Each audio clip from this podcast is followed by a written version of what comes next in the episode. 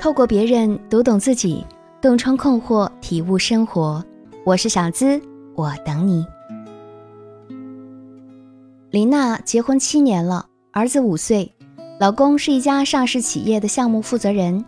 她自己经营着一家小的美容中心，生活虽然忙碌，但也不失幸福。可是最近，她发现老公好像有什么事情瞒着她一样，经常晚归，问及原因，总是说。公司太忙，应酬太多等等。可是出于女人的直觉，她觉得没那么简单。特别是有一次，她结束了一天的工作后，想散步回家，可是在一个十字路口，她看见了老公的车牌号，副驾驶座的好像也有人，但当她准备跑过去打招呼时，绿灯亮了，车子疾驰而去。林娜收住脚步后，立马打电话给自己的老公，问他在哪里。可是打了很久都没有人接，后来他回过来说，刚才公司在开会，没办法接电话，而且还告诉他那天可能又要很晚才回去，叫他别等。挂掉电话的林娜心中憋着一股气，她不知道是老公骗自己，还是她真的多心了。那次之后，她又发现了一些蛛丝马迹。她在家里的垃圾桶里看见一张酒店的收款单，而那天老公也是加班晚归。之后，林娜也问过事情的来龙去脉，但每次都能被老公用各种答案解决掉，而且她还抱怨他不够信任自己。她其实也不是那种特别事儿的女人，可是这种种的疑点真的不能不叫她怀疑。可是如果没有真凭实据或者抓个现行，她又怕过多的质疑会影响他们夫妻之间的感情，一时间林娜也不知道该怎么办才好。感情中的事情总是很难把握，有时候你怀疑老公出轨，但是只要没有抓到现行，他肯定会据理力争，还会嫌你无理取闹。虽然有时你很气恼，觉得他拿你当傻子，但更多的时候你又会心存一丝侥幸，万一真的是自己误会了他呢？可是你纠结的那些问题，它不会自动消失，只能让你在挣扎中度过一天又一天，却也没有解决的出口。如果你也有这样的困惑，那就添加我的小助理，即可获得一次免费情感咨询的机会，帮你分析困惑，及时找到问题根源，挽救你的婚姻。那么，怀疑老公出轨却又没有真凭实据，该用哪些方法来验证，从而让自己放心呢？第一，可以从最基础的社交软件下手，查清你的疑惑。不少男人在出轨之后啊，都会异常小心。聊天过后，马上就会删除聊天记录，让你无迹可寻。但即使删除，你还可以从短信记录和通话记录中寻找蛛丝马迹，看最长通话的是谁。如果连这些都删除了，还可以去营业厅调出他所有的通话记录。其次是微信，如果他新换了手机密码，不管你怎么试都打不开的话，那就要注意了。还有朋友圈，他不再发一些和你有关的朋友圈。或者有些信息干脆把你屏蔽在外了，这只能证明他有某种你不知道的秘密。第二，通过银行卡或者支付宝查他的消费记录。银行卡和支付宝的消费记录都是很直观的，可以很清楚的再现哪些方面有支出。如果有大额转账或者消费，可以找出用途或者去向，从而找到源头。如果这两项没有问题，你还是不放心的话，还可以寻找到他的淘宝记录。看有没有地址不是你们家的收货记录，就能很清楚他有没有给别的女性买过礼物。第三，从他和你之间的亲密度入手。正常夫妻之间呢都会存在亲密关系，如果他一直找理由排斥你，或者以各种借口外出或者晚归，又或者突然有些和以前习惯不同的爱好，都能说明他最近有你所不知道的特殊情况。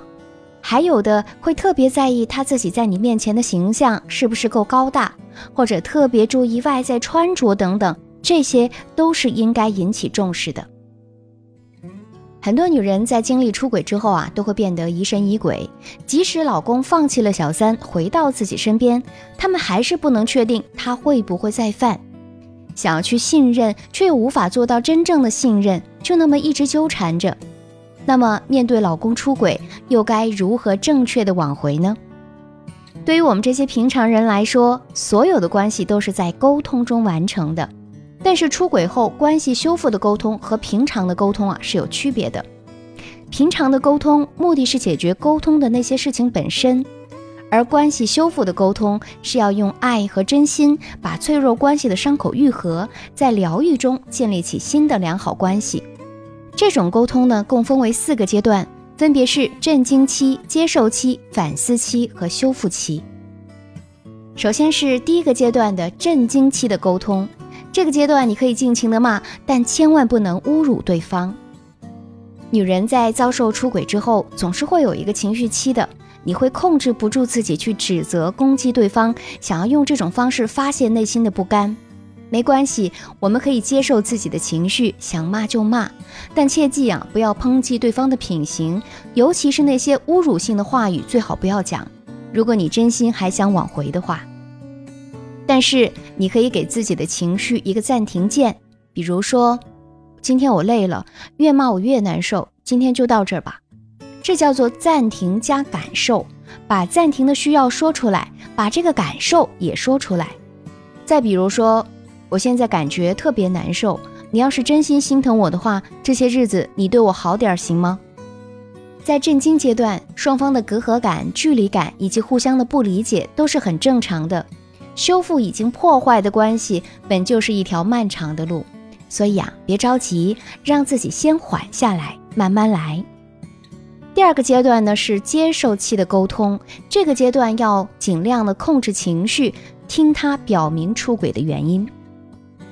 男人会出轨，其实并不是单方面的原因，所以啊，你要听听他的真实感受和想法，才有助于自己的改进。